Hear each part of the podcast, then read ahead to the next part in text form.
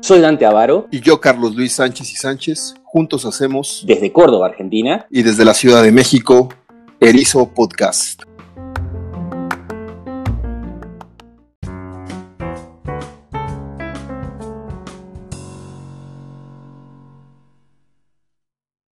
El día de hoy queremos este, platicar sobre el tema del populismo. El populismo se ha convertido eh, al menos en el territorio latinoamericano, en un importante eje de discusión público y atrapa, por esa misma razón quizás, a muchos públicos que conforman la variada opinión pública de nuestros países y, por tanto, de nuestras democracias. Sobre el populismo parece que se hubiera escrito y se hubiera dicho todo o casi todo. Sin embargo, tengo la sospecha, no sé Carlos, ¿qué opinarás? De que conforme pasa el tiempo y aparecen nuevas dinámicas, nuevos actores, eh, nuevas discusiones, nuevos temas en agenda, parece que del populismo sabemos muy poco y lo que creíamos saber lo estamos poniendo en entredicho, en duda, y muchas de las investigaciones que se han desarrollado desde los años 50 en adelante eh, no, nos brindan herramientas eh, acerca del entendimiento más cabal o un entendimiento más comprensivo, si vale la redundancia, sobre lo que está sucediendo en nuestras sociedades contemporáneas, lo que está sucediendo ahora a lo largo y ancho de América Latina, aunque no solamente en América Latina. El día de hoy eh, querría que ahondemos, hablemos, reflexionemos un poco sobre por qué razón, al parecer, eh, los ciudadanos, buenos demócratas en general, eh, ven con buenos ojos al populismo, o al menos, eh, no sé si valdría la metáfora de que abrazan al populismo, pero sí ven en el populismo una forma de, de darle un picotón, un aguijonazo al robusto caballo democrático, para usar esa, esa metáfora griega de aguijonear al robusto caballo. Pareciera como que los ciudadanos abrazan de alguna manera al populismo. Buenos demócratas. Y ahí en esa, en esa pregunta, eh, yo creo que hay, hay, dos como, hay como dos niveles. Hay un nivel de que, que claramente los ciudadanos tienen cierta disconformidad, por decirlo de alguna manera, con la evolución y los funcionamientos democráticos, pero también hay otra dimensión que es la siguiente, que el populismo parece tocar la fibra más sensible de la democracia, que es esta que voy a decir ahora, que en las democracias no debería de haber ningún tipo de privilegios, y el populismo viene a combatir esos privilegios. Entonces, el populismo lanza un venablo, una flecha, a ese blanco, pero la pregunta que yo quisiera que reflexionemos es si da en ese blanco o está dando en un blanco aledaño, que está al costado. La flecha se desvía en su trayectoria y está dando a otro lado. Ese es el punto. No sé tú qué opinas, Carlos. Sí, bueno, en, principio creo que coincido, El concepto, hay un, hay un consenso en torno a lo inacible del concepto hasta la fecha. El, el término, concepto, populismo, desde mi punto de vista, ha resurgido recientemente, creo yo, fundamentalmente, por el triunfo de Andrés Manuel López Obrador en un país tan importante como lo es México, el país donde yo, yo habito. Pero recuerdo que esto era una discusión ya de hace, al menos para mí, muy presente desde hace 10 años, eh, cuando estaba yo estudiando mi, posgrado. Entonces coincido que sí, el concepto está en entredicho, eh, no se logra aterrizar, no hay un consenso, y creo que también en parte ese entredicho proviene, o ese desconcierto, es porque en gran medida eh, podría sonar un poco contradictorio lo que estoy diciendo, pero eh, el populismo considero se, identificaba, se identificaba, perdón, principalmente con la izquierda política, con la ideología de izquierda. Y vemos con el triunfo de Trump y los distintos liderazgos de esta índole, denominados populistas en Europa, los Países Bajos, Dinamarca, Suecia, etcétera, que son, que tienen un discurso fundamentalmente antiinmigrante, digamos, eso lo comparten con Trump, este, proteccionista, nacionalista, catalogados de derecha este, por estos mismos elementos. Entonces creo que ese desconcierto se, aumenta, no crece, porque generalmente se tenía esta idea de, identificarlo con Evo Morales en Bolivia, con Venezuela, ¿no? Eh, con Chávez y ahora con Maduro. Y Latinoamérica, bueno, volteamos a ver, principalmente los, con el triunfo de, Trump, repito, en los Estados Unidos, creo que eso vino a, desconcertar. Entonces, se habla de que hay una transversalidad, ¿no? De, la práctica populista, más allá de la ideología de izquierda o derecha, de la orientación del gobierno propiamente en términos de políticas públicas de izquierda o de derecha, por decirlo así, y que hay una transversalidad que se expresaría en el tipo de discurso que compartirían estos personajes, estos liderazgos.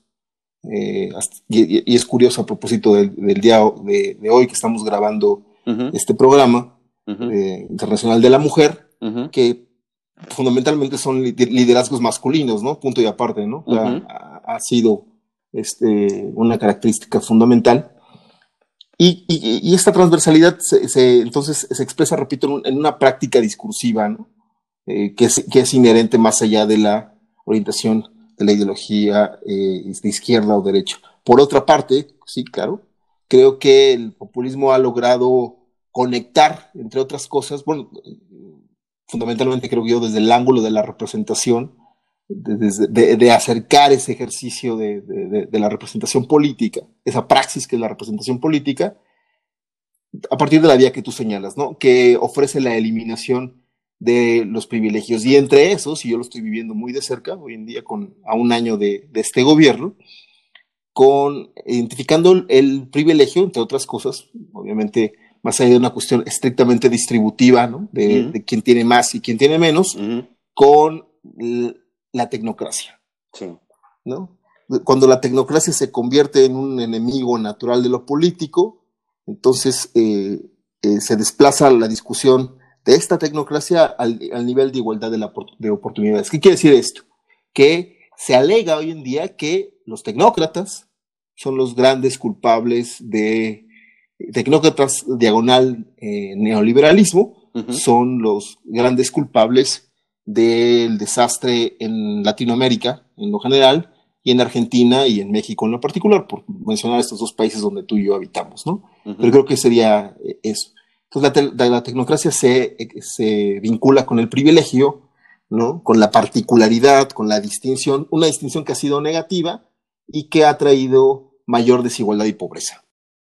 Bien, eh, estoy de acuerdo, estoy de acuerdo. Solo que me gustaría matizar este asunto eh, de otra manera. O sea, yo creo que, yo creo que la discusión en América Latina adquiere ciertas particularidades que eh, se diferencian con lo que está sucediendo en el continente europeo y eh, en Estados Unidos y también en Canadá, diría, ¿no?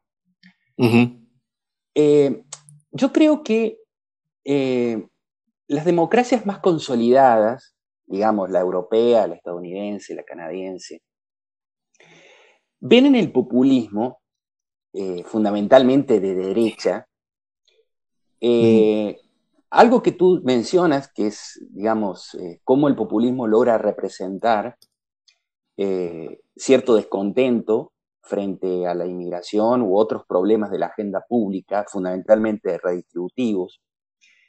Pero en el meollo de la cuestión ahí es algo que para nosotros pasa, si no inadvertido, a, un segundo plano, que es que las críticas del populismo o hacia el populismo en las democracias eh, consolidadas se focaliza sobre los peligros que el populismo representa para un bien público en particular que es fundamental, que es el Estado de Derecho, el rule of law. El rule of law. Para nosotros, esa crítica o sea, esa forma de ver el populismo eh, siempre está en un segundo plano porque nosotros hemos construido una democracia donde el Estado de Derecho está en un segundo plano. Para nosotros me parece que es mucho más importante otros énfasis puestos en el populismo y que es por esta razón creo que los académicos, nuestros colegas en Europa y en Estados Unidos, ven con cierta atención lo que se produce en América Latina cuando se escribe sobre populismo. Y acá sí creo que esta matización sobre eh, los privilegios y este corrimiento de los privilegios hacia la tecnocracia y hacia la igualdad de oportunidades es muy importante para eh, nutrir el debate populista. Si bien es cierto, creo yo, que tanto en Europa, Estados Unidos, como en América Latina, el populismo tiene un discurso anti-globalización y por lo tanto anti-neoliberal o neoliberalismo. Sí, claro. Eh, me parece que en América Latina hay, una, hay un fuerte énfasis sobre eh, un sentimiento anticapitalista que no necesariamente se ve o se visualiza de la misma manera en las democracias más consolidadas. A mí me tengo la impresión de que resulta casi imposible poder separar en una discusión académica una postura que adhiera al populismo y que al mismo tiempo no tenga un componente anticapitalista. Yo creo que en América Latina eh, está muy vigente esta vieja discusión de por qué las élites intelectuales son fundamentalmente antiempresariales, ¿no? en, esta, en esta vena que, autores como Hayek o Nozick, este, o que Bertrand de Juvenel en algún momento eh, eh, pusieron con mucho énfasis, ¿no? Acá ese junta, a la manera de la CLO, digamos, se imbrinca este discurso entre lo antiglobal, el, el neoliberalismo y una fuerte crítica al capitalismo y por, lo, y por lo tanto a un pensamiento que trate de ver en el capitalismo una especie de solución a los problemas más acuciantes de la desigualdad y de la falta de crecimiento en América Latina. Por esta razón mm, creo, por esta razón creo que eh, el, el populismo en América Latina tiene como centro nodal de ataque a la tecnocracia, porque inmediatamente, discursivamente, el populismo coloca la tecnocracia como el conocimiento al servicio del capitalismo en su fase, dicen ellos, más destructiva, que es el neoliberalismo. me parece, que esa, me parece que esa es una constante en casi todos los discursos que de alguna manera coquetean o son populistas, y esta también es una forma de este, agradar, si se quiere, eh, a los públicos, porque ven en esta tecnocracia una suerte de eh, individuos que están expoliando todo el tiempo a través de una renta, algo que está basado pura y exclusivamente en un privilegio. Y un privilegio construido porque no existe igualdad de oportunidades, o en todo caso, el diseño de la igualdad de oportunidades que estuvo presente en, América Latina los ha favorecido de una manera extraordinaria. Sí, la cuestión de la concentración de la riqueza en unos cuantos.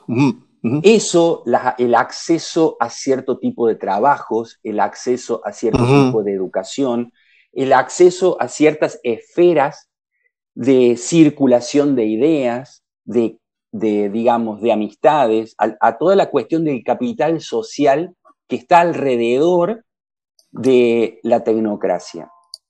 Eh, yo me parece, eh, aunque no estoy viviendo en México, me parece que eso es un punto central en varias de las discusiones públicas de México. Y por lo tanto, eh, te podría decir que en otros lugares de América Latina. Pero acá lo interesante, y es lo que me gustaría que pudiéramos este, dedicarle un tiempo, es que esa crítica a la tecnocracia tiene como dos niveles.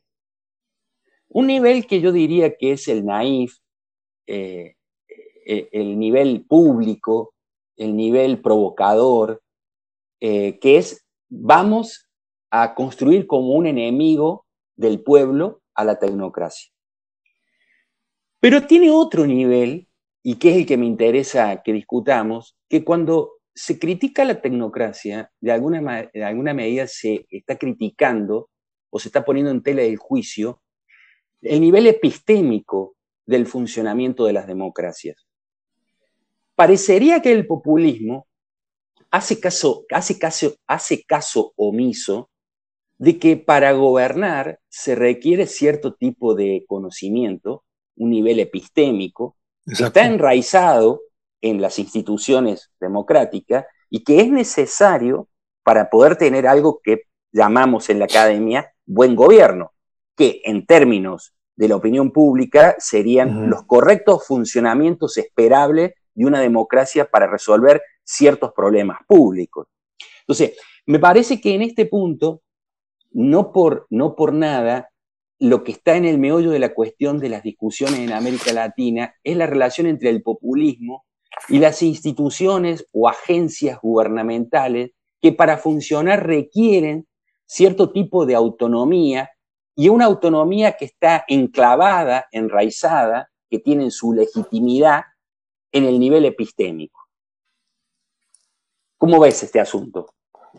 Sí, bueno, mientras escuchaba, eh, recordaba algunos eh, discursos emblemáticos en este sentido que apuntas sobre la crítica al capitalismo que se han suscitado el último año y antes, ¿no? Durante la campaña presidencial, la pasada campaña presidencial, nosotros en México eh, recién eh, renovamos gobierno presidencial, gobierno federal, gobierno federal.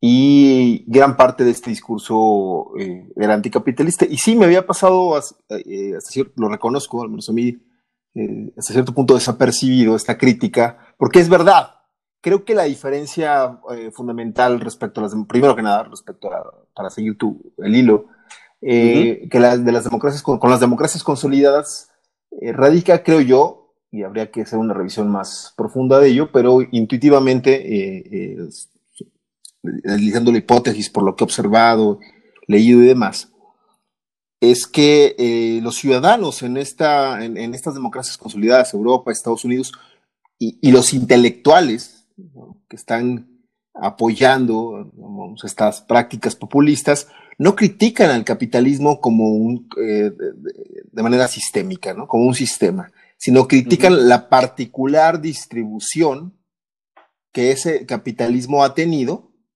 hacia, pienso en Estados Unidos, la, hace ya pasar tres, cuatro años de elección presidencial, los obreros norteamericanos, los campesinos norteamericanos, que Trump digamos, eh, los llaman en, su campaña, hasta la fecha ya como presidente, señalando que por culpa del neoliberalismo, por culpa de este capitalismo, eh, de la manera particular de implementar el capitalismo, ellos habían salido perjudicados, ¿no?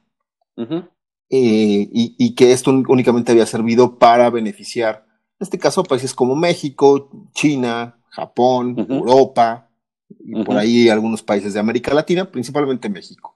Y eso realmente prendió en el ánimo de la opinión pública. Eso realmente es lo que, lo que suscitó, leyendo un artículo de, Vincent, eh, Vincent, Navarro, señalaba que gran parte de la derrota de, Hillary Clinton se debía a sectores demócratas ubicados en estas ciudades típicamente industriales, ¿no? obreras, que eh, no es que hayan votado por Trump en este caso, o en el mejor de los casos, sino que habían simplemente le habían pasado la factura a, los Clinton por haber sido los promotores del neoliberalismo y de la tecnocracia a mediados, principios mediados de los 90. Entonces, algunos habrían votado por Trump y otros, en el comillas, en el mejor de los casos, simplemente se abstuvieron y con ello la derrotaron. Mientras que en México y en el resto de los países de América Latina sí es una crítica al capitalismo y veo un, una suerte de revival por esta añoranza, declaraciones recientes de ciertos subsecretarios de Estado, subsecretarios de Estado en México,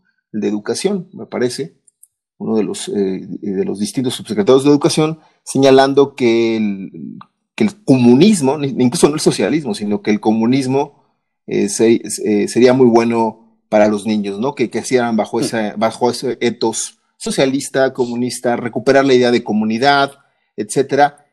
Y obviamente la factura principal en esta crítica eh, anticapitalista, en contra del capitalismo, recae, coincido ahí sí plenamente, también plenamente en la tecnocracia. La tecnocracia en este caso, y plenamente identificada con eh, eh, aquel sector, aquellos individuos, hombres, mujeres, que están en los eh, famosos órganos autónomos, ¿no? Que formarían parte dentro de esta teoría del equilibrio de poderes, los famosos check and balance, ¿no? De estos organismos autónomos, que en mi país sería como el, el, IFA, el Instituto Federal de Acceso a la Información, el Instituto Nacional Electoral, la Comisión Nacional de Derechos Humanos, que se crearon, tú lo sabes, eh, al menos en, lo que a mi país se refiere, en México, eh, durante la década de los noventas, durante el, pues sí, los gobiernos eh, típicamente neoliberales, tecnócratas, ¿no? ¿no? Tecnócratas en este caso metidos en la administración pública federal, que idearon, ¿no? o que al menos ese fue el discurso, estos organismos construyeron, hicieron todo este diseño institucional con un discurso normativo que se expresa en el sentido de que precisamente vendrían a ser un contrapeso de las decisiones eh, presidenciales, ¿no?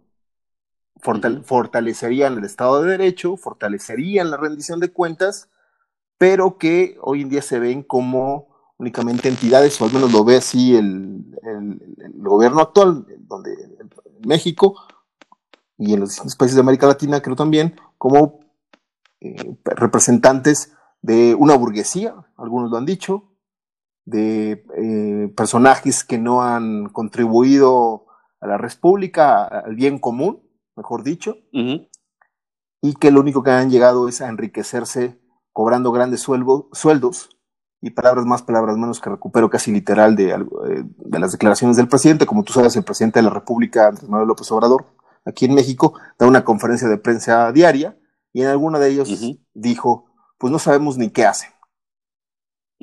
Y cuando han hecho algo, no, ha sido en beneficio, y ahí viene la palabra mágica, con esto termino, del pueblo. Pueblo, claro. Obvio, sí. Obvio. Pero ahí déjame, déjame hacer dos comentarios. Eh, con uno vuelvo hacia atrás eh, en lo que hemos hablado y con el otro voy a avanzar. Yo creo que eh, hay algo, si, si, bien dijimos, y, tú coincides conmigo y probablemente el, auditorio que nos está escuchando también coincide con nosotros, en que los populismos de la actualidad tienen pocos puntos en común con los populismos de los años 40, 50, digamos, ¿no? Porque, por obvias razones, digamos, porque el capitalismo es diferente, porque el mundo es diferente, y etcétera, etcétera, ¿no? Porque la, opinión pública cambió y todo lo demás. Pero, pero, sin embargo, creo que hay un punto en donde el pasado y este presente eh, conviven. Hay una dimensión en la que conviven y es la siguiente. Y esta dimensión que voy a hacer mención, a su vez, nos permite diferenciarnos mucho del resto de los populismos dando vuelta en el mundo. Esta dimensión, y la subrayo como una dimensión muy latinoamericana, es esta idea de que el populismo eh, se ancla sobre la justicia distributiva pero más bien desde una perspectiva teatral antes que del desarrollo de mecanismos concretos de instrumentación distributiva o redistributiva. ¿Qué quiero hacer énfasis con esto? En que tú dijiste algo recién que a mí me sonó muy importante, porque lo pusiste de una manera gráfica que yo no lo había logrado poner antes, que es la siguiente. Tú, tú dijiste en Europa, el populismo no está tan preocupado eh, por criticar al capitalismo de manera sistémica, sino que critica al capitalismo de una manera o desde una perspectiva de justicia distributiva. Entonces, cuando uno habla de justicia distributiva y lo coloca en la agenda pública, es obvio que el actor que lo hace o los actores políticos que lo hacen tienen que establecer algunos parámetros que den cuenta de principios distributivos, valores distributivos y mecanismos distributivos. Esto sería hacia dónde vamos cómo lo hacemos y cómo lo medimos, básicamente, ¿no? Así es. Entonces, pero en América Latina, esta cuestión de la justicia distributiva aparece siempre en una dimensión teatral. Cuando digo dimensión teatral, es como si tú vieras, o como si el auditorio viera, una típica película eh, de la eh, revolución eh, mexicana, digamos, del periodo revolucionario, en, en donde entra un grupo de personas a una hacienda, mata a los hacendados, distribuye el ganado etcétera, etcétera. Hay esta idea de la fiesta, de tomar los medios de producción, redistribuirlos, pero generando como un espectáculo antes que teniendo en claro qué distribuir, para qué distribuir, y cómo, medirlo. Y esto me parece que se ve incluso en nacionalizaciones mal hechas, por ejemplo, en Argentina, eh, discursos como no pagar la deuda y después vemos qué pasa, o por ejemplo en Argentina haber eh, clausurado literalmente las mediciones del INDEC, de nuestro Instituto Nacional de Estadísticas y Censo, durante varios años, como diciendo, a nosotros no nos importan las estadísticas, lo importante es lo que decimos. Bueno, en fin, hay, miles de ejemplos, ¿no? Hasta llegar a las cosas más horrorosas en términos de este teatro que están sucediendo eh, en, Venezuela, digamos, ¿no? Sí. O, seguir intentando con políticas que son puramente espectaculares, y ahí uso la palabra espectacular resaltándola, como colocando precios máximos, precios mínimos, cuotas de mercado, etcétera, etcétera, etcétera. Entonces digo, hay como, un, hay como ese teatro de la justicia distributiva, pero falta una agenda concreta de mecanismos para hacerla posible. Y ahora, dicho esto, voy hacia adelante. Cuando tú mencionabas eh, esta especie de eh, ataque, aún sin, aún sin ser un ataque concreto, eh, a los organismos autónomos y a la agenda epistémica de la democracia, si me lo permitís poner de esa manera, yo creo que ahí eh, el populismo está generando o, se está montando sobre un problema que el populismo me parece que no entiende y que los líderes populistas tampoco están entendiendo, a menos que yo esté tan equivocado que no pueda ver la grandiosa inteligencia que los mueve y su gran estrategia futuro. Me voy a explicar. A ver. Los, eh, el nivel epistémico en una democracia no se va a correr ni se va a eliminar porque un conjunto de líderes mantenga y sostenga a rajatabla en la opinión pública que el nivel epistémico no es necesario para la democracia. Lo que va a pasar es que el nivel epistémico es como el agua. Le cierras una, le bloqueas una puerta y va a buscar otra endija. Yo lo que observo es que el nivel epistémico de la democracia se está corriendo desde los lugares clásicos hacia lugares que son nuevos, novedosos, que eh, entendemos realmente bastante poco de cómo está evolucionando este asunto.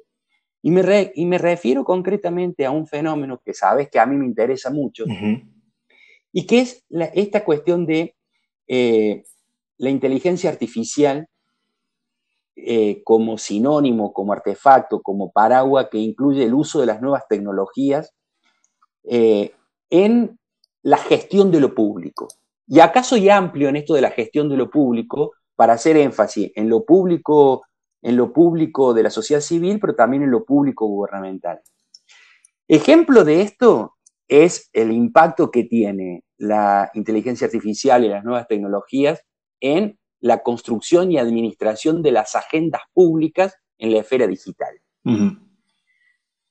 Y yo creo que el populismo ignora en gran medida o no le acierta al blanco en entender que ahí están haciendo una nueva tecnocracia que algunos autores llaman algocracia, el poder de los algoritmos, sobre la construcción de esta agenda pública. Entonces, yo creo que el populismo eh, le está tirando a un blanco que es un blanco histórico, que es el blanco de, eh, digamos, vamos a ponerlo así, para un populista, a lo que le está tirando el populista es a las personas que mandan solamente porque tienen conocimiento y no porque han sido elegidas. Y que ese es un problema histórico de la democracia. Sí, claro. Al menos viene de Platón. Sí. Entonces le está tirando este blanco. Pero lo que no está entendiendo es que ese blanco, hoy por hoy, es un blanco que ya no tiene tanto poder. El poder pasa ahora por otras esferas que son mucho más oscuras, mucho más difíciles de entender, mucho más difíciles de comprender por su ubicuidad, por su complejidad, etcétera, etcétera, y que son estas esferas de poder incrustadas en la tecnología que maneja la agenda pública, que maneja en un sentido figurativo, estoy diciendo, ¿no? Que es capaz de ordenar problemas de la agenda pública. Y yo creo que ahí el populismo nuevamente está inerme, no sabe cómo reaccionar, porque es un problema que no termina de entender. No sé cómo lo ves tú. Bueno, otra vez, igual que tú voy de atrás eh, para, adelante. Subrayo esta, esta dimensión teatral y creo que se finca estrictamente en lo, para mí en lo discursivo del populismo. Es decir, va a venir la distribución, eh, es la era de ustedes, del pueblo, de los más eh, desfavorecidos, vamos a terminar con la desigualdad, y que, al menos yo lo veo diario, se expresa en cada conferencia mañanera que el presidente realiza eh, aquí en México de más o menos desde las 7 de la mañana, 9 y media, a veces 10 de la mañana, y que esa es más o menos la tónica, ¿no? Ya se están haciendo ejercicios de análisis del discurso, algunas consultoras, centros de investigación, y algunos resultados tentativos que recuerdo ahorita es eso, ¿no? El, el aspecto distributivo está presente desde el lado de la, de la teatralidad, ¿no? Que tú, que tú señalas, ¿no? Esta grandilocuencia, esta, esta cuestión que le hemos obviado un poco, pero no me voy a centrar mucho en ella, pero la, la, menciono de, pasada, de es señalar al, enemigo, que como tú sabes es un elemento fundamental del discurso populista, que es los conservadores, que no nos permiten gobernar o que son los causantes de los atrasos, que estamos batallando contra ellos, bla, bla, bla. Y esta teatralidad, también coincido, se, bifurca, ¿no? O se enlaza en la esfera distributiva con la esfera clientelar. Y eso sí creo que es un aspecto que se ha medio olvidado, pero creo que está también presente y que, por ejemplo, en, la Venezuela de Chávez hay sendos libros, eh, hay estudios que señalan bueno, como las famosas redes chavistas y, todos los programas sociales que él implementó y que en México se están haciendo ahorita, ¿no? Eh, López Obrador lo hizo bastante siendo jefe de gobierno, gobernador de, la capital del país, de la Ciudad de México, y que está retomando, ¿no? Programas como Sembrando Vida, de jóvenes eh, construyendo el futuro, ¿no? Centrado en jóvenes, que, pero no cualquier joven, ¿no? Sino aquel joven que, que en México se les ha llamado popularmente como ninis, que no, que no estudian, ni estudian ni trabajan, de ahí viene el nini, y que se les da una beca mensual de 3.600 pesos en, México. Bueno, bueno, pero exacto, pero no, tienen un parámetro de medición, no, tienen ese parámetro, eh, no tienen parámetros, ¿no? no hay una construcción de indicadores que, digamos, este lenguaje va de la mano de la tecnocracia. Otra vez volvemos al punto. Y con eso ya estoy llegando a, lo que tú lo que tú mencionas. Este, ¿Por qué? Porque para ellos es, no es necesario. ¿no? Eh, se pasa por alto esta cuestión de la metodología, alguna declaración que hizo otra vez el presidente. Digo, es que han sido tantas conferencias que hay mucho material, ¿no? Ahí, donde, ahí sí lo dijo casi, lo, retomo literal, la metodología pues no, es, no importa no es necesaria. Así lo dijo. La metodología para, eh, de políticas públicas, la metodología en general, desde para hacer un trabajo escolar, pues, hasta pasó por ella, ¿no? Dijo, no, pues no es necesario. Y wow, pues, fue una gran declaración porque dices, pues no, no es necesaria la metodología, wow. Entonces no es necesario estudiar una carrera universitaria porque también lo, lo dijo, gobernar es muy fácil, ¿no? Se requiere conocimiento de las necesidades del pueblo, intuición, corazón, ahí está la teatralidad otra vez, y hacer los programas pues prácticamente de un día para otro. La Guardia Nacional aquí en México, esta nuevo corpus de seguridad, se creó prácticamente en menos de un mes, disoluciendo la Policía Federal y demás.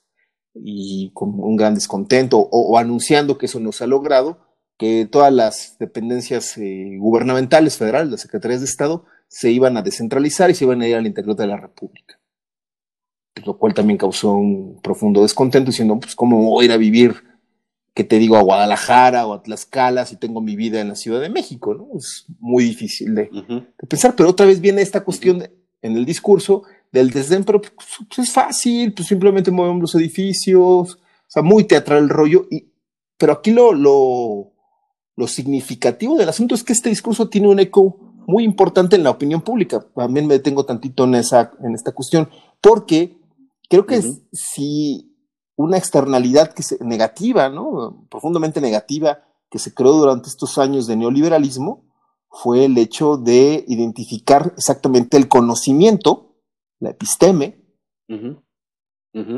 como un privilegio, o como algo propio de, y lo digo de manera coloquial, pero muy real, del rico, del que tiene.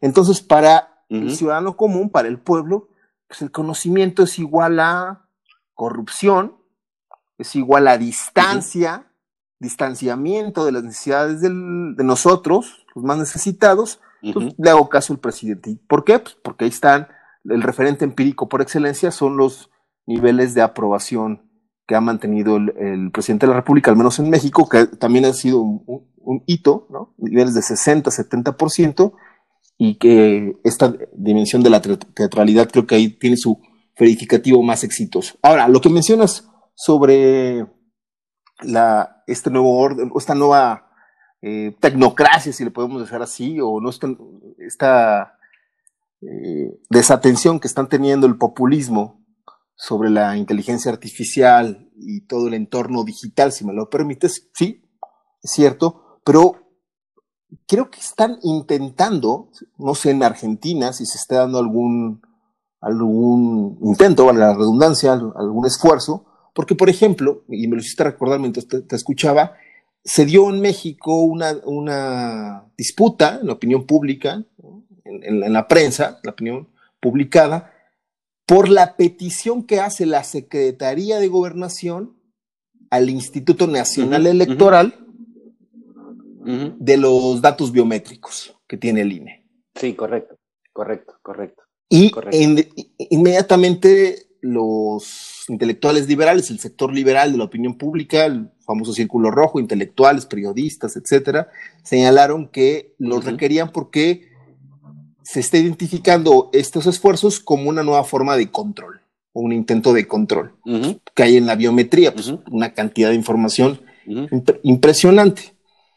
Pero, es, y, otro, y otro indicador de que creo que por ahí, y eso va, iría más que nada de la esfera privada, de, que está surgiendo esta nueva, nueva episteme o, nueva tecnocracia, si me lo permites, es, también te lo preguntaría a ti, si lo has observado en Argentina, toda esta serie de cursos, licenciaturas, maestrías en manejo de datos. O sea, se está creando, se, se, está cultivando, por llamarlo así, un nuevo campo de conocimiento, y bueno, ya está, pero una, nueva, una suerte de, recursos, de nuevos recursos humanos que en América Latina están eh, emergiendo con, fuerza, que están ahí, ¿no? que se está construyendo, y que va a la saga de lo que ha acontecido en Rusia o en Estados Unidos, donde prácticamente, y tú lo sabes, la elección estadounidense, la pasada elección estadounidense, se resolvió en el campo de lo digital y de, la interferencia de, las redes y demás. Y creo que apenas, como una frase muy coloquial en México, decimos, les está cayendo el 20, y, pero no sé si llegan a incorporar a, esta nueva clase eh, de, conocimiento, de personas que tienen este conocimiento. Entonces yo, yo, yo creo que sí, sí, sí, sí hay por ahí ciertos indicios de que se viene una nueva oleada de tecnocracia en el campo digital y de la inteligencia artificial, si es que te estoy entendiendo bien. Sí, correcto. Sí, correcto, correcto, correcto. Pero eh, tu análisis me da pie para, para mm, explayarme de otra manera sobre el asunto. Mira, yo lo que, lo que planteaba con esto de que los populistas me parece que no están entendiendo eh, este surgimiento de la nueva tecnocracia, que a los efectos podemos llamarla algocracia, la tecnocracia de los Algocracia, para llamarla correctamente. Yo lo, yo lo, lo pondría de la siguiente manera. Si los populistas actúan de buena fe, es decir, no tengo razón yo, no tengo yo motivos ni razones para, en un debate público, eh, endilgarle a un populista que está actuando de mala fe. Yo parto del supuesto de que actúa de buena fe, aunque, no, aunque podamos o no coincidir sobre ciertos puntos de la discusión, yo tengo que suponer que él actúa de buena fe. Cuando digo que actúa de buena fe, ¿qué estoy diciendo? Bueno, que efectivamente él o ella en sus propósitos está fundamentalmente eliminar privilegios en una democracia porque el concepto mismo de la democracia es la eliminación de los privilegios. ¿Estamos de acuerdo? Bien. Yo lo que estoy tratando de poner sobre la mesa es que si ellos piensan que los privilegios hoy por hoy pasan pura y exclusivamente por lo que denominan tecnocracia, se están equivocando. La tecnocracia, de alguna manera, es un activo, por llamarlo de una forma, en descenso, mientras que la algocracia es el activo que está en ascenso. Y por eso digo que se están equivocando de objetivo a atacar. Ahora, déjame ponerlo de otra manera.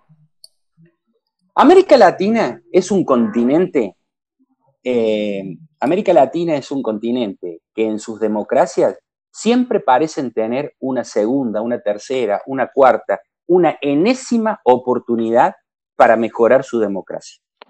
déjamelo ponerte así. Desde los años 80 que se producen las transiciones democráticas desde el sur hacia el norte, uno de los temas fundamentales de las transiciones democráticas ha sido cómo estas democracias incipientes, en transición, con actores que la quieren volver a llevar a periodos autoritarios, tienen que construir o tienen que establecer un criterio a partir del cual van a construir un servicio civil de carrera de calidad para dotar de una cadena de valor importante a los activos públicos. Correcto. Bien. Ese, ese problema que las democracias consolidadas lograron solucionar, en su mayoría, es una cuenta pendiente en América Latina. Bien, hoy la tecnología nos da una enésima oportunidad. ¿Por qué? Gran parte de la discusión en el mundo pasa por un debate que en América Latina está bastante rezagado, que es el siguiente. ¿Cómo incorporo como Estado la inteligencia artificial para mejorar los procesos de la cadena de valor en la provisión de valores públicos. Y esto fundamentalmente tiene que ver con el servicio civil de carrera. ¿Cómo automatizo procesos? ¿Cómo genero mayor valor agregado? Y por lo tanto, ¿cómo tengo empleos de más productividad, más eficaces y más eficientes? Nuevamente el populismo se equivoca en el blanco. Sí, acaba. Si hay que eliminar privilegios, una forma de eliminar privilegios es construir una burocracia pública eficaz y eficiente al servicio del ciudadano. Nuevamente, este punto no lo está entendiendo el populismo, no está en su agenda y no está en sus prioridades. Entonces, el populismo creo que no está entendiendo por dónde pasa la inteligencia artificial, porque de lo contrario la incorporaría en su agenda de gobierno. Y acaba algo que quiero comentar y luego te doy la palabra. Todos los gobiernos, demócratas o no demócratas, populistas o no populistas, republicanos o no republicanos, todos los gobiernos, porque todos los políticos están interesados en ver cómo le sacan provecho electoral a la inteligencia artificial. ¿No? Esta es una preocupación de Macron, como la es de AMLO, como la es de Fernández en Argentina, como la es de Trump o como la es en Japón. O sea, todo gobierno, porque todo político quiere sacar una ventaja en el uso de la inteligencia artificial con respecto a su electorado y sus potenciales votantes. Pero esa es una dimensión del problema.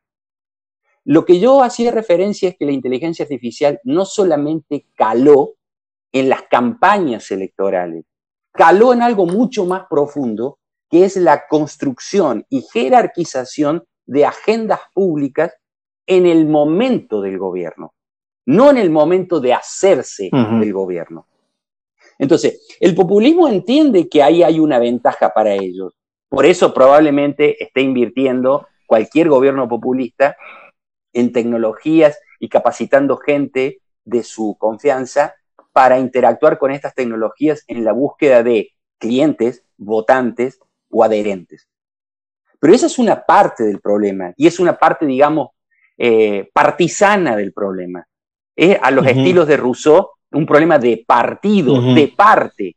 En la discusión pública el problema es público, es de todos, es de lo público. Y el populismo no está entendiendo que la inteligencia artificial está creando una nueva tecnocracia, la algocracia, que tiene intereses que la democracia hasta ahora no sabe ni entiende cómo regular.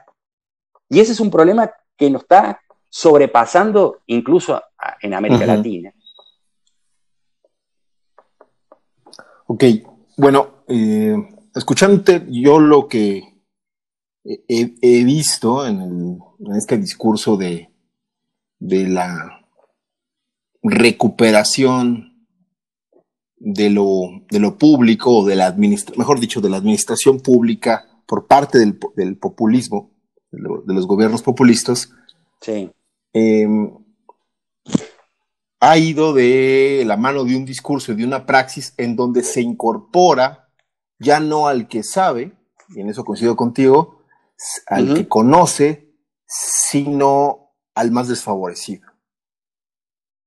Es decir, eh, para, para, que se entienda, en alguna entrevista veía alguno de estos eh, personajes eh, llamados ahora nuevos intelectuales orgánicos del populismo, justificando que ciertos puestos en petróleos mexicanos, en la empresa petrolera gubernamental de, aquí de México, en puestos eminentemente necesitados de un perfil eh, muy técnico, ¿no? Eh, ingenierías, etcétera, muy específicas, se hubiera incorporado, se, les hubiera despedido a los anteriores ocupantes y se hubiera incorporado en este caso a personas que no, no tienen, y esa era la crítica, la preparación suficiente, pero que se merecen una oportunidad.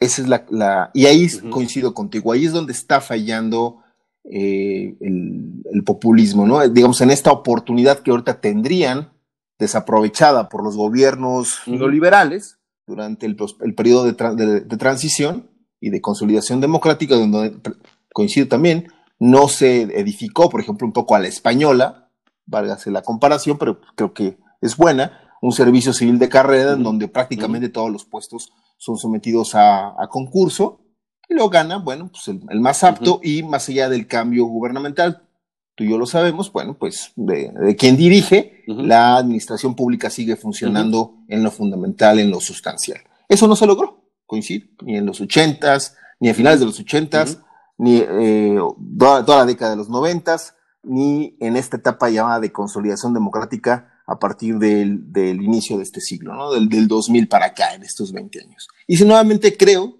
también coincido, se pierde la oportunidad porque en la sustitución de cuadros que se está realizando, imagino que tú también lo has, lo has visto en Argentina, se incorpora, repito, no al que sabe, sino al que se le debe dar la oportunidad, al, al que eh, lo necesita. Y, aquí creo que no es gratuito. Es este, este ejercicio que, están haciendo los, gobiernos populistas, esta praxis, porque conecta directamente con otra vez una arista de su discurso, que es la equiparación o la respuesta puntual que ellos consideran están dando a las necesidades del pueblo, ahora en el sentido de que tú te vas a encontrar a alguien como tú despachando en cualquier oficina, eh, no solamente a, nivel pues, de oficinas eh, de, trámites menores, sino ya en puestos importantes. Y para recuperar, no olvidar esta dimensión de los organismos autónomos, que, creo que se nos estaba pasando un poco, es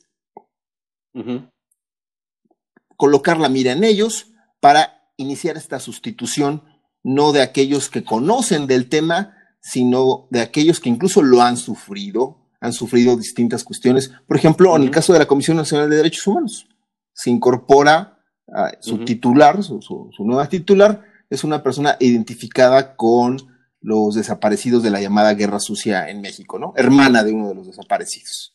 y se señala que con esto se está subsanando eh, y se está cumpliendo con estos sectores, ¿no? Y la discusión, bueno, bueno, pues, pero no es que no se quiera subsanar ni nada, pero, ay, si tú no lo aceptas, entonces no quieres ayudar, no quieres subsanar, y eres un enemigo de estas personas y un enemigo de la nación.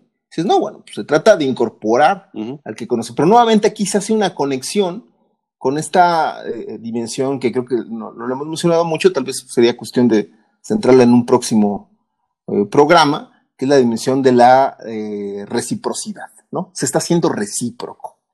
Se está haciendo recíproco. Correcto. Y sí, es, aparte de todo esto, se está fallando, ya con esto, con esto concluyo, porque no se está sabiendo incorporar más allá de la dimensión electoral o si me permites coloquialmente decirlo, para golpear al enemigo, la dimensión digital diagonal, eh, diagonal de la inteligencia artificial. ¿Por qué? Porque se señala, al menos en, México, que en lo electoral fue clave toda la cuestión digital para el triunfo del actual gobierno. Y dos, que en el ejercicio, en este año de ejercicio, la batalla es en las redes, o sea, bajo el control que se dice tienen tanto los opositores al gobierno como el gobierno mismo de un control de cuentas enorme y a partir de ahí se, da un intercambio discursivo eh, poderoso, fuerte, obviamente muy álgido en torno a la efectividad o inefectividad del gobierno. Pero, pero no, más allá de eso, ¿no? O sea, no, no hay como una discusión de, pues, por ejemplo, nunca pudo justificar, para recuperar mi ejemplo, la Secretaría de Gobernación, pues para qué quería los datos biométricos. Más allá de dicen, es que vamos a crear una cédula de identidad. Pero la, exactamente lo que tú mencionabas hace rato, el cómo hacer, o sea, el cómo, la implementación de la política es donde se atoran. ¿Y por qué se atoran? Porque no tienen Sí. coincido contigo. A esta tecno, no tienen ya la, a la, tecnocracia y tampoco han incorporado a la nueva tecnocracia la algocracia, ¿no? Mira, ahí em, en este punto eh, yo creo que lo que tú manifiestas es algo interesante, que es lo siguiente, en la literatura y hay mucha preocupación, o se deja ver mucha preocupación, al respecto de la penetración de la inteligencia artificial en gobiernos eh, poco democráticos o, o, algo autoritarios. Hay una gran, eh, una gran beta de preocupación en cómo la inteligencia artificial puede penetrar de manera muy negativa en las democracias de baja calidad, por Como las de nuestras. manera, y generar, claro, y generar efectos eh, autoritarios insospechados hasta el momento. Yo creo que, yo creo que con eso hicimos un panorama bastante amplio o genérico del asunto. Quisiera, para eh, ir terminando esta emisión, concentrarnos en el tema que fue nuestro disparador, que fue el tema de cómo el populismo ve la tecnocracia y el desplazamiento a los niveles institucionales, epistémicos propios de la democracia. Y acá yo quisiera terminar con un par de preguntas que son las siguientes. Quizás el populismo, quizás el populismo y los actores que lo impulsan, lo defienden y creen en él, y creen en él, piensan que lo más relevante en una democracia son pura y exclusivamente los desacuerdos de tipo doxástico. Quizás por esa misma razón hay un énfasis colocado cada vez de manera creciente en cómo dar una batalla de tipo cultural, entendiendo por cultural justamente la opinión de lo común, ¿no? Que de alguna manera eh, significaría los niveles eh, de razonamiento y de conocimiento del promedio del ciudadano. Entonces, quizás el populismo piensa que la democracia pura y exclusivamente se refleja en una especie de desacuerdo doxástico. Y cuando digo esto, estoy diciendo otra cosa, que es que quizás el populismo eh, no, tiene otra, no tiene otra forma de acercarse a las instituciones autónomas que no sea por medio de esa creencia. Es decir, que desconozca el nivel puro y exclusivamente de desacuerdo fáctico, epistémico, que tienen las democracias. Quizás el populismo solamente piensa que las democracias están sujetas a desacuerdos de tipo doxástico, donde la mayoría evidentemente lo resolvería. Pero las democracias, como sabemos, por años y años de eh, historia científica acumulada, las democracias son a su vez algo más. Y ese algo más no solamente tiene que ver con los derechos de las minorías, tiene que ver con desacuerdos de tipo fáctico en la democracia, donde el nivel epistémico evidentemente cumple un rol preponderante. Entonces, quizás el desdén, por llamarlo de alguna manera, con el cual tratan a las instituciones autónomas, a los entes descentralizados, no es solamente una cuestión de lucha hacia el neoliberalismo, es porque a lo mejor evidentemente creen que la democracia pura y exclusivamente es un desafío. al nivel de las creencias únicamente. Exactamente. No sé tú cómo la ves, pero yo en todo caso le dejaría a, nuestros escuchas esa preocupación, esa pregunta, que yo me la hago y, hasta el día de hoy no, podría decir, eh, no podría tener una respuesta a eso, ¿no? Es una preocupación que tengo, una pregunta. Yo, creo que la pregunta es muy pertinente porque lo, lo viven los estadounidenses, lo vivimos los mexicanos, no sé cómo lo estén viviendo los argentinos eh, en particular. Y, aquí a qué me refiero? En el hecho de que el acuerdo, claro, el desacuerdo, claro, es eminentemente doxástico a nivel de las creencias, porque yo tengo un presidente que siempre señala que él tiene otros datos. Es decir, el dato, el poder del dato, y, esto se vincula a lo que hemos señalado a, eh, lo largo del programa. Este desdén a la algocracia pues, es un desdén al dato. Es un, desdén de la potencialidad que, tienen los datos, ¿no? Para gobernar, lo que se podría construir, el beneficio, la construcción de un, de un bien común, recuperando esta noción rusoniana del bien común, ¿no? De, pues, dándole el valor, al menos a nivel metafórico. Eh, yo tengo mis asegúnes con ello, pero bueno, no es el momento. Este, bueno, del bien común o del bienestar general, la potencialidad que tendría el conocimiento de los datos, de su utilización para las políticas y demás, pero no, o sea, y el, ciudadano eh, común se topa con eh, los cuestionamientos que se le hacen a los gobernantes y el gobernante te contesta en Estados Unidos, eh, Trump en su, en su Twitter, fake news, ¿no? Es que son fake news. Lo que está diciendo CNN de mí son fake news. Lo que está diciendo la diputada demócrata eh, es fake news. Entonces, aunque él mismo también está diciendo noticias falsas o datos falsos. Y en México te contesta el gobernante, yo tengo otros, ah, sí, sí, esto está muy bien, yo, tengo otros datos. Y esto refuerza lo que tú estás señalando. No, es, no, no, no estamos eh, batallando o, el intercambio discursivo, mejor dicho, no se da al nivel de los datos, se da al nivel de las creencias únicamente. Yo creo, me parece, considero, oye, pero ¿en qué te basas? No, no, no hay. Pero esto, Dante, y con esto yo cierro, creo, y, también lo, sería como una pregunta para quien nos está escuchando, creo que se finca eh, en una cuestión cultural de larga data, de, mucho tiempo atrás, de que en América Latina nunca se le ha dado el valor, la importancia. Se trató durante los 90, exactamente durante el auge de la tecnocracia, al, al, dato, a la preparación académica, al conocimiento, ¿no? A la dimensión de la episteme, como tú señalabas hace rato. Y ahora menos, porque se vincula la dimensión de la eficacia, de la tecnocracia, del conocimiento, de todo esto englobado, haciendo esta conjunción, con corrupción, con desapego de las necesidades del pueblo. Entonces, con, el, algo que decimos mucho en México. No, no, no, no me tires tu rollo, no, me, no, no te entiendo. Dímelo, dímelo que lo entienda, que el pueblo lo entienda. Suavízalo, quítale sofisticación. Y entonces no hemos acostumbrado, no, no, no nos hemos acostumbrado a crecer en esta eh, dimensión de la episteme, sino en la dimensión de la doxa, ¿no? Como tú señalas, de las creencias únicamente. Él lo dejaría. Está muy bien, Carlos. Muy bien.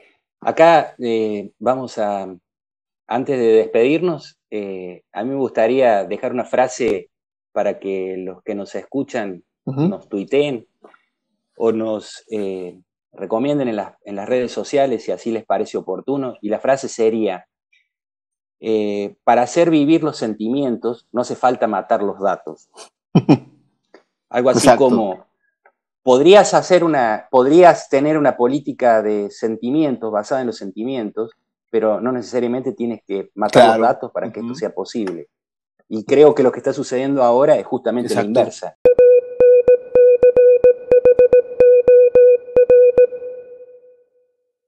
Carlos, ¿y a ti dónde te pueden encontrar?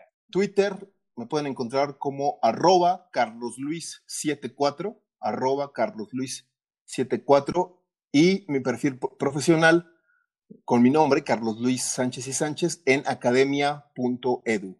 Carlos Luis Sánchez y Sánchez en academia.edu. ¿Y a ti, Dante, dónde te pueden encontrar? Bueno, en Twitter, en arroba Dante Avaro, en Instagram, en arroba Dante Avaro y en mi sitio web que es danteavaro.com.